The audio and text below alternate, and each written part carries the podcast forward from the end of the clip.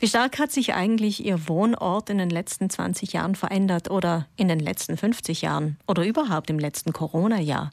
Unser Gedächtnis hat ja oft damit zu tun, wie schnell wir uns an Veränderungen gewöhnen. Dann hört man so Sätze wie boah, das war eigentlich immer schon so, aber ich kann dazu nur zitieren, alles bleibt, wie es nie war. Natürlich ändert sich unsere Welt laufend, allein schon durch die digitalen Veränderungen zum Beispiel. Die Aufgabe der Chronisten und Chronistinnen ist das Sammeln von Artikeln und Fotos ihres Dorfes, ihrer Ortschaft, das Aufschreiben besonderer Ereignisse. Das ist sozusagen wie ein kollektives Gedächtnis und darüber unterhalten wir uns jetzt mit der Landeschronistin Rita Thaler-Wieser. Landeschronistin seit 2013. Guten Morgen. Guten Morgen. Frau Talavisa, warum brauchen wir denn dieses Gedächtnis? Wir brauchen es äh, zum Beispiel, um Entscheidungen zu treffen oder zu überdenken. Äh, wenn ich an den Bau der Brennerautobahn denke, so steht man der Euphorie der ersten Jahre zunehmend skeptisch gegenüber.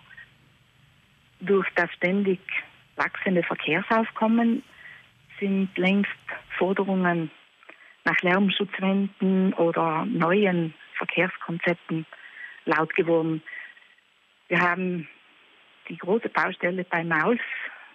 Heute soll der Brenner Basistunnel als Kernstück der neuen Bahnlinie zwischen München und Verona die erhoffte Entlastung bringen. Mhm. Also wir brauchen diese Aufzeichnungen, dieses Gedächtnis. Ich möchte es jetzt einfach wirklich Gedächtnis nennen, auch um Vergleiche herzustellen. Was hat es uns gebracht auch, um Verständnis wahrscheinlich zu kreieren und, wie Sie gesagt haben, um Entscheidungen zu treffen oder sie zu überdenken. Jetzt in dieser Corona-Zeit, äh, das ist natürlich eine ganz spezielle Zeit. Da gibt es sicher auch große Unterschiede von Dorf zu Dorf. Haben Sie schon etwas Einblick als Landeschronistin bekommen, wie groß die Unterschiede sind oder ähm, was diese Unterschiede ausmacht?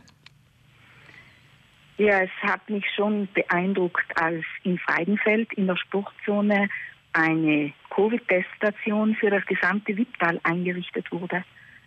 Auch die Schließung der Altersheime, die auch eine Vereinsamung der alten Menschen zur Folge hatte, machte mich betroffen. Und besondere Einschränkungen gibt es nun nach dem Auftreten der südafrikanischen Virusmutation in neun Gemeinden. Zum Beispiel heute zusätzlich in Schlandorf, Tirol, ja. Bachzins. Genau, mittlerweile zwölf Gemeinden. Mhm. Sozusagen ein dritter für, für die Gemeinden, für diese zwölf Gemeinden sicherlich ein ganz anderer, nochmals ein anderer erlebter Lockdown als für die restlichen Gemeinden in Südtirol.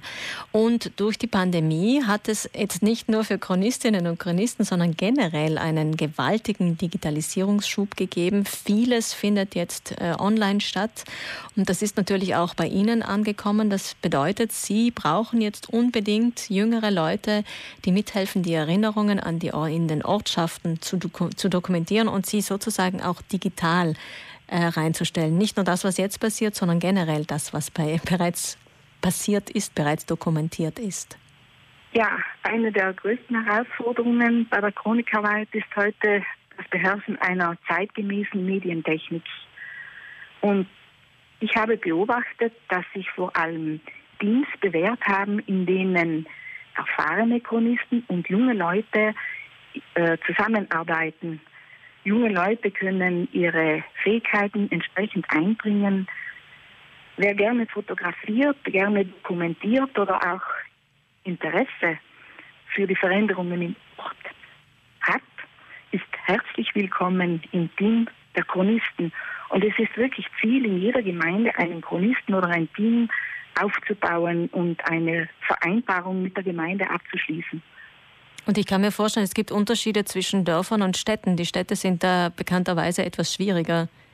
In den Städten gibt es das Presseamt, gibt es die Archive und äh, in den Dörfern ist es auch leichter, überschaubarer, die Ereignisse zu dokumentieren. Mhm. Wo kann man sich melden, wenn man jetzt Lust hätte, mitzuhelfen, dieses Landesgedächtnis zu digitalisieren?